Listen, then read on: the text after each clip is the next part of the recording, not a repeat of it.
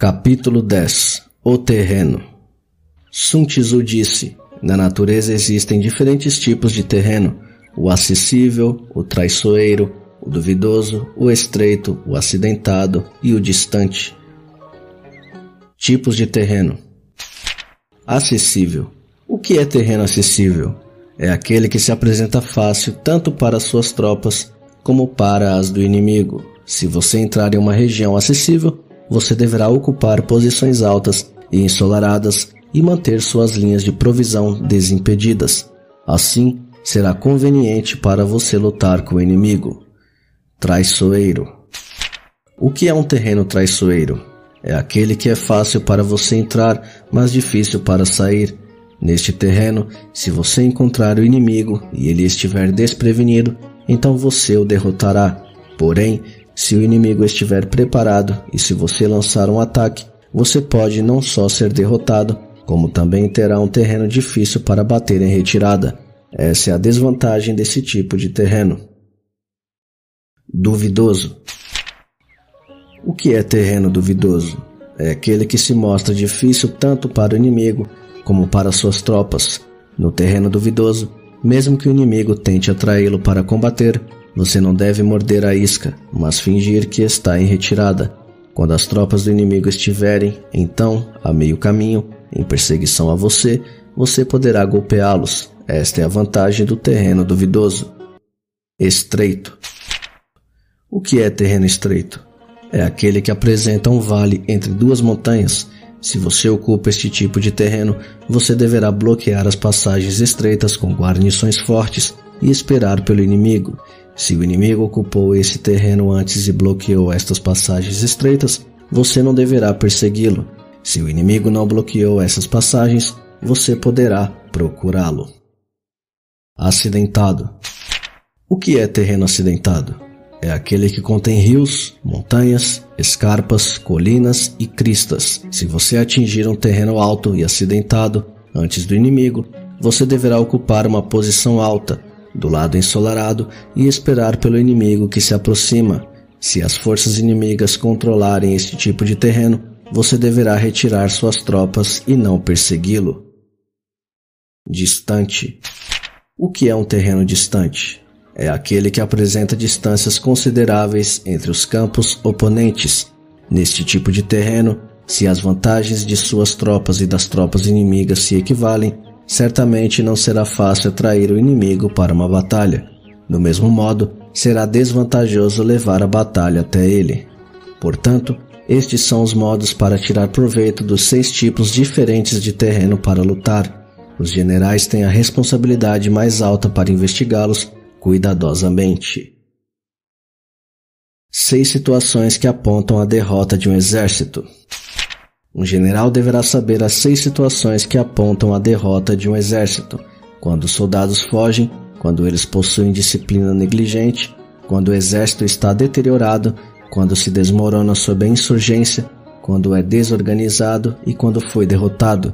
Nenhuma destas situações é consequência de catástrofes naturais, elas são decorrentes das falhas dos comandantes. Primeiro, quando as vantagens estratégicas são iguais, entre você e seu inimigo, e se o seu exército tiver que lutar contra uma força dez vezes maior, o resultado será sua fuga. Segundo, quando os soldados são valentes e qualificados, mas os oficiais são fracos e incompetentes, então o exército inteiro será negligente quanto à disciplina. Terceiro, quando oficiais são valorosos e competentes, mas os soldados são fracos e sem treinamento, o exército ficará deteriorado.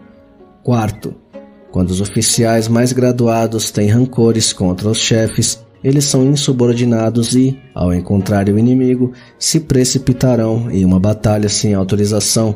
Se ao mesmo tempo o chefe é ignorante das suas habilidades, então o exército se desmoronará.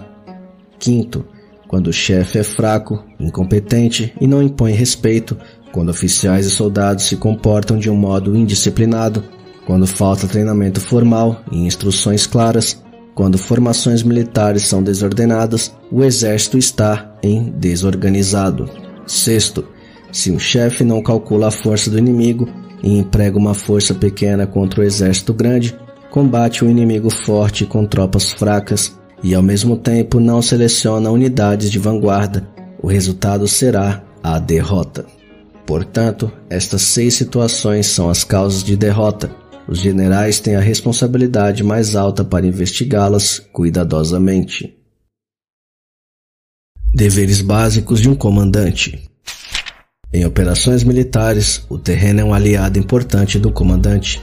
Avaliar corretamente a situação do inimigo, criando condições favoráveis para a vitória, e analisar os tipos de terreno e distâncias com muito cuidado são os deveres básicos de um comandante sábio. Aquele que avalia corretamente esses aspectos e sabe aplicá-los, vencerá.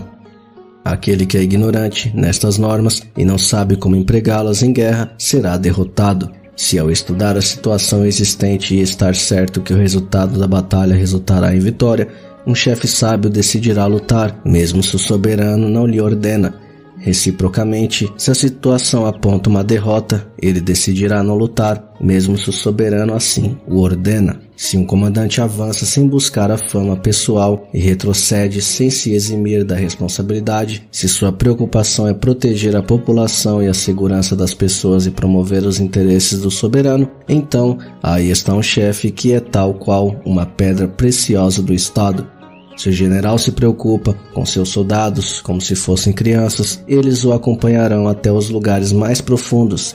Se ele os trata afetuosamente como se fossem os seus próprios filhos amados, então eles estarão dispostos a morrer com ele na batalha.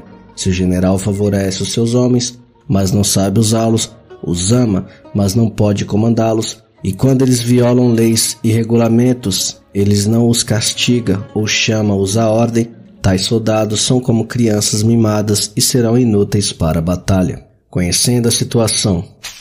1. Um, o general que só conhece a capacidade de suas tropas, mas não sabe a invulnerabilidade do inimigo, terá só metade das chances de vitória.